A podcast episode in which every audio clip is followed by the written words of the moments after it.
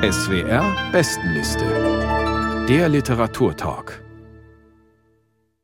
Wir kommen zu Platz 1 und darauf steht Alle Steger, ein slowenischer Autor mit seinem neuen Roman Never End, so heißt das Buch und ist im Wallstein Verlag erschienen. In deutscher Übersetzung von Matthias Göritz und Alexandra Salensnik. Ich hoffe, ich habe das richtig ausgesprochen. Und das Kuriose an diesem Abend ist, und vielleicht ist das auch nötig und passend, es geht wieder um kriegerische Zeiten, die eine slowenische Schriftstellerin erlebt, Cornelia Geisler. Vielleicht beschreiben Sie mal den politisch-gesellschaftlichen Hintergrund oder die Rahmenbedingungen die im Tagebuch der Autorin, das wir hier lesen, beschrieben werden. Ja, das Seltsame an dem Buch ist ja, dass es eigentlich mehrere Bücher sind. Vielleicht ist es auch das gewesen, was eben viele Leute dazu gebracht hat, aus unserer Jury dafür auch zu punkten.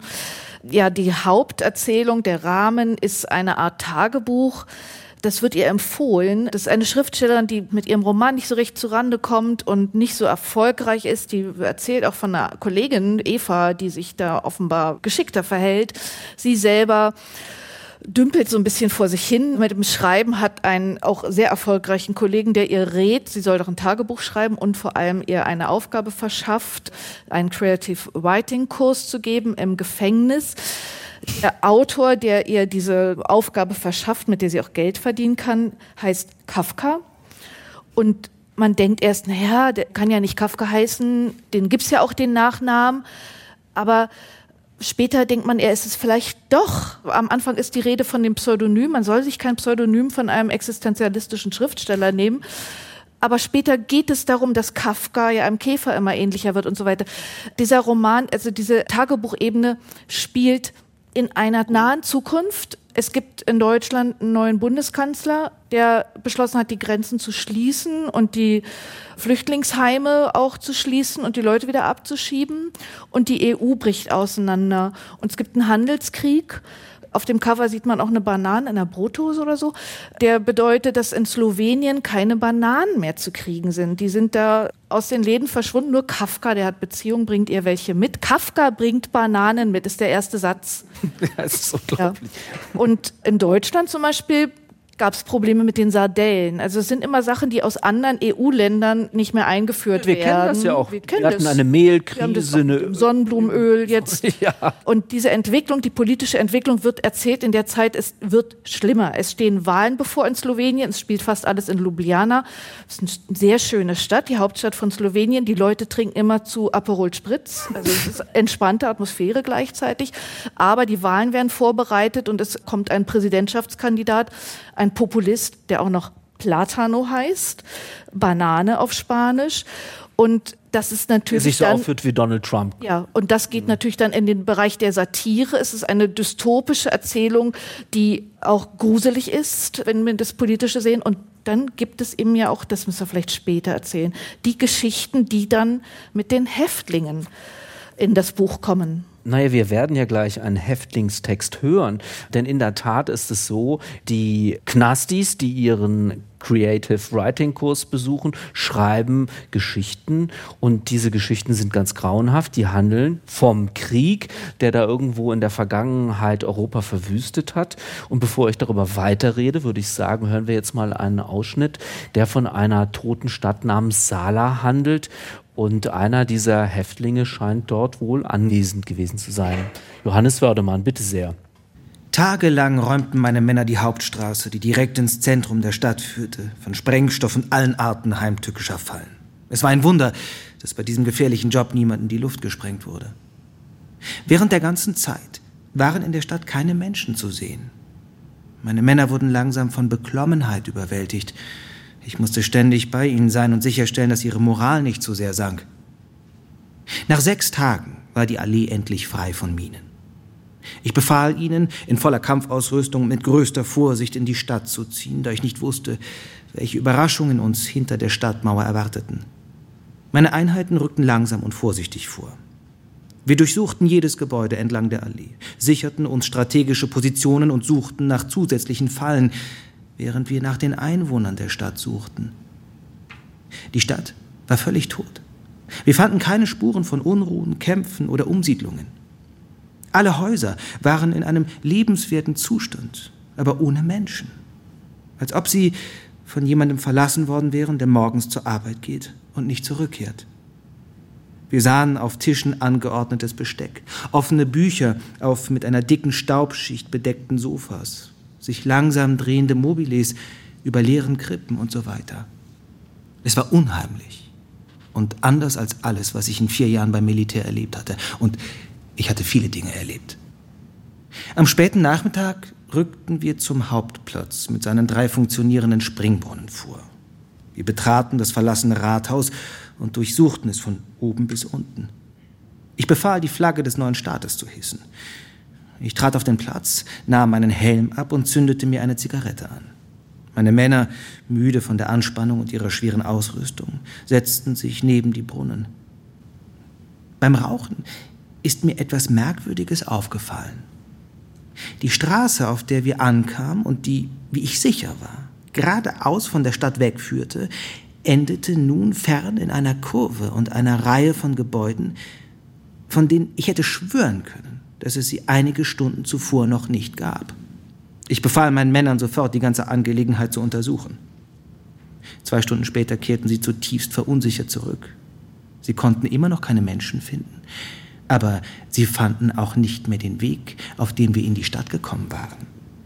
Die Allee gliederte sich in ein Labyrinth von Gassen und immer kleineren Straßen, die nirgendwohin oder nur zurück zum Ausgangspunkt führten. Ich habe meine Männer aus der nächsten Nähe beobachtet, um sicherzugehen, dass sie mich nicht zum Narren hielten oder unter dem Einfluss irgendeiner Substanz standen. Aber das Einzige, was ich in ihren Augen finden konnte, war Angst. Diese Angst wuchs allerdings zusammen mit der Tatsache, dass unsere Navigationsinstrumente nicht mehr funktionierten. Ich sah mich um. Es wurde dunkel in der Stadt. Mir kam es so vor, als würden sich die Straßen um uns herum unmerklich bewegen und sich immer enger zusammenziehen. Mit ein paar meiner Männer machte ich mich auf den Weg, um mich auch selbst umzusehen. Als wir zum Hauptplatz zurückkehrten, war es bereits dunkel. Obwohl es absolut ausgeschlossen schien, begann ich zu glauben, dass sich die Stadt Sala, diese abgelegene kleine Stadt Sala, mit uns allen in der Mitte in ein kompliziertes Labyrinth verwandelt hatte, ohne dass es einen offensichtlichen Ausgang gab.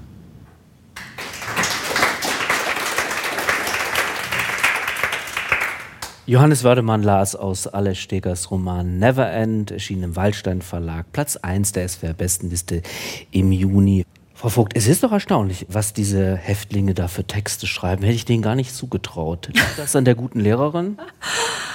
Ja, an was das wohl liegt? Ich glaube, das liegt vor allem daran, dass Herr Steger aufgefordert war, eines Tages mal selbst Geschichten zu schreiben über den Krieg. Und dann das angefangen hat, von einer Zeitschrift wurde er aufgefordert, hat es getan und hat dann auch den Satz daraufhin irgendwann gesagt, und ich konnte gar nicht mehr aufhören. Und Never End heißt dieses Buch und ich hatte auch das Gefühl, es hört und hört nicht auf. Ich kann es nicht anders sagen. Ich habe schwer gelitten. Es ist ein überwältigendes Buch. Aber ich wollte mich zunehmend nicht überwältigen lassen, weil ich finde, ich glaube, ich habe den Eindruck, das ist einer der letzten postmodernen Romane, die wir haben, die uns mit aller Gewalt erzählen wollen und dagegen anerzählen wollen, dass diese Welt nicht mehr erzählbar ist. So, wenn diese Welt nicht mehr signifikanten das kommt sogar vor, das Wort. Michel Foucault kommt vor. Wenn diese Welt nicht mehr im Zusammenhang erzählbar ist für jemanden, dann soll er es bitte lassen. Ein dauernd mit Kafka und dem ganzen Surrealismus wieder darauf zu stoßen, dass das alles ambivalent ist, dass wir nicht wissen, ob wir leben oder tot sind und so weiter. Ich konnte es nach 400, also ich konnte schon nach 200 Seiten schwer ertragen. Sie schreibt dann ab Seite 200, also diese Frau, kann man ganz vieles sagen, ist ein ganz reiches Buch. Also er hat selber, der Steger, im Knast Leute unterrichtet. Natürlich ist es die Perspektive einer Frau, die Schwierigkeiten hat zu schreiben. Wir haben also wieder eine Schreibblockade, die ihren Roman nicht hinbekommt, also schreibt sie Tagebuch. Aber sie ist auch noch auf der Suche nach der Ursache des Selbstmordes ihrer Mutter. Das ist ein ganz großes Thema. Das Buch endet dann auch mit der Aufforderung, Mutter, streichle mich. Ja, so. Das ist ja ein ganz ernstes und schlimmes Thema. Darüber wird sie fast verrückt. Also es sind Szenen, jeder Tag ist voll mit Ereignissen, Erlebnissen. Sie sammelt tote Tiere. Sie friert die ein, sie taut die wieder auf. Irgendwo beim dritten Auftauen verschwinden diese Tiere dann durch den Tisch also es sind wirklich starke Bilder, es sind scheußliche Bilder, es ist ein Grauen und das potenziert sich immer noch. Diese Bilder, die in den Kriegsgeschichten der Häftlinge vorkommen, sind auch sehr martialisch und schlimm. Wer diese Geschichten geschrieben hat, welcher dieser Häftlinge, bleibt total unsicher. Ob das der Kafka war, ob das ihr zweiter Geliebter dann, der Gefängnis Therapeut war. Alles bleibt unsicher, alles bleibt offen. Der Roman, an dem sie schreibt, führt Linné und einen Naturforscher aus Tirol, Scopoli hieß der, ich kannte den vorher auch nicht zusammen, weil die mal zusammen was über die Banane geforscht haben. Darüber ist Steger im Victoria and Albert Museum, glaube ich, gestolpert über die Information. Dieser Roman fängt auf Seite 200 an, das Schreiben daran, er wird auch nicht beendet. Also ich bin in diesem Material gewissermaßen schier ertrunken und ich hatte irgendwann auf diesen zu schweren Wein keinen Appetit mehr, muss ich sagen. Ich kann das gut verstehen ich gehe da auch mit in der Kritik. Ich habe mich geärgert darüber, weil der Roman so viel bietet trotzdem. Ja, der kann viel. Ganz wunderbare Szenen. Aber der hätte vier haben, Bücher machen müssen. Das ist das Problem. Das ist die Frage, die ich gleich auch weiterreichen möchte. Wir haben ja eine unglaublich starke Szene auch gerade gehört, wie die da herumirren in diesem Labyrinth, aus dem es keinen Ausgang gibt. Diese tote Stadt Sada. Das ist natürlich schon sehr bildstark, das muss man Alles. sagen. Nur die Frage ist, ist dieser Roman überorchestriert, Frau Geißler? Für mich nicht. Also mich hat das sehr überzeugt. Also gerade der Reichtum dieses äh, Buchs. Also man kauft sich dieses Buch und hat gleich vier. Das ist in Zeiten, wo man sparen muss, auch gut. Nein, Spaß beiseite. Das Bild mit dem Aperol Spritz trifft es schon auch. Also es ist ja auch diese, also nicht der schwere Wein, was die Frau erlebt. Das sieht sie ja auch kritisch und sie schreibt ja Anekdoten und ihr Vorgehen mit diesen Tieren. Das sind ja auch zum Teil ulkige Dinge. Die ist ja auch anzuzweifeln in ihrem Wahn, den sie zum Teil entwickelt. Und dagegen hat sie dann eben immer diese Begegnung im Gefängnis. Das läuft ja immer nach dem gleichen Muster ab, dass sie da hingeht, ihre Sachen abgeben muss, ihr Handy und so weiter in diesen Raum kommt, wo nach und nach diese Häftlinge eintreffen. Eigentlich hatten sich wohl 34 angemeldet. Es kommen nur drei. Es ist ein freiwilliges Angebot. Sie spricht ein bisschen mit denen und dann kommen eben immer per E-Mail anonym die Geschichten. Es sind immer drei, am Ende sind es nur zwei gebündelt und die sind alle aus dem Krieg. Sie hat den ja auch sowieso, als sie gesagt haben, was sollen wir schreiben, erzählt vom Krieg. Aber sie sind eben auch nicht realistisch und sie sind alle verschiedene Aspekte betreffend. Und da haben wir eben wieder das Problem mit den Frauen, wieder das Problem mit den Kindern und eben auch wieder diese Brutalität von Soldaten. Und man hat natürlich jetzt zwangsläufig die Bilder der Städte in der Ukraine vor sich. Man denkt an die Fahnen, die da gehisst werden. Das, das bestreitet so ja auch niemand. Ja. Die Frage ist, ist es ein gutes Buch? Für mich funktioniert das genau, dass man also aus diesem blöden Alltag, dieser Zuspitzung der Situation in diesem Land, wo es Korruption gibt, wo sich Europa zerstreitet, wo man eben nur noch daran denkt, wie man auf Stimmfang geht, diese Leute, wie dieser Kafka zu einer Marionette wird für die neue Regierung, die da gewählt werden soll und das auch schafft, wie eben dagegen gesetzt diese kurzen, sehr knapp geschriebenen, sehr gut komponierten Texte stehen und die eben einfach zeigen, was möglich ist überambitioniert, wie ich sagte, das Ganze. Und ich denke, dass dahinter diese These steckt mit die Nichterzählbarkeit.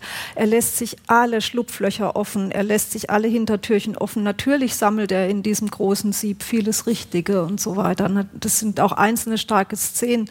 Es ist stilistisch nicht sehr stark. Ich fürchte, es ist auch manches auf die Übersetzung wahrscheinlich doch zurückzuführen. Manches ist wirklich total verrutscht im Stil, in der Stilblüte sozusagen. Es ist aber mir zu, ehrlich gesagt, weil es so viele gibt, auch zu mühsam gewesen, das zu belegen jetzt mit Zitaten.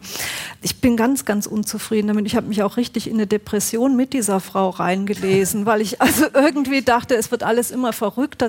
Also es eskaliert, nicht? Obwohl sie dann ab Seite 200 ja versucht, diesen Roman zu schreiben, also einen historischen Roman. Da war ich erleichtert, ich gedacht, jetzt kommt meine große Zeit. Ihr.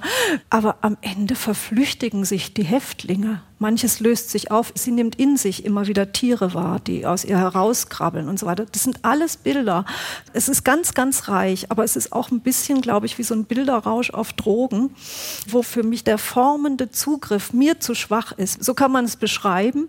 Und ich glaube, dann muss man sich als Leser dazu verhalten, ob man diese Überfülle will. Und ich muss sagen, ich bin da etwas minimalistischer orientierte Typ. Ich würde dann eben den Kaminski, der mir dann wirklich überschaubar etwas existenziell bietet, das läge mir mehr, ja.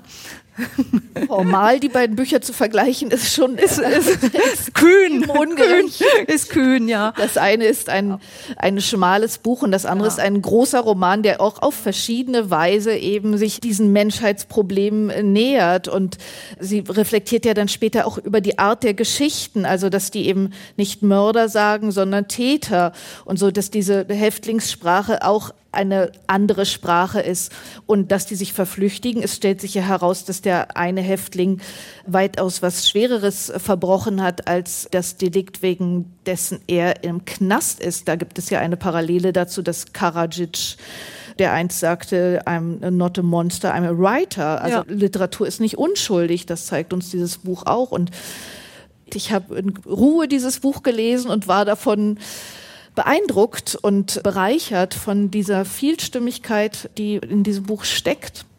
Es gehört zur guten Tradition der SWR-Bestenliste, dass die Nummer eins immer ganz besonders kritisch beäugt wird. Und glauben Sie mir, es gibt immer großen Streit um unseren Spitzenplatz. Ganz selten mal eine Ausnahme. Das war das Gespräch zu Never End, Alice Stegers neuen Roman, der im Waldstein Verlag erschienen ist. Platz eins der SWR-Bestenliste im Juni. Und damit kommen wir auch schon zum Ende der heutigen Veranstaltung. Die SWR-Bestenliste gibt es natürlich auch in voller Länge. Schauen Sie rein. Es gibt Flyer im gut sortierten Buchhandlung. Sie können das Ganze auch nachlesen auf der Homepage swr2.de.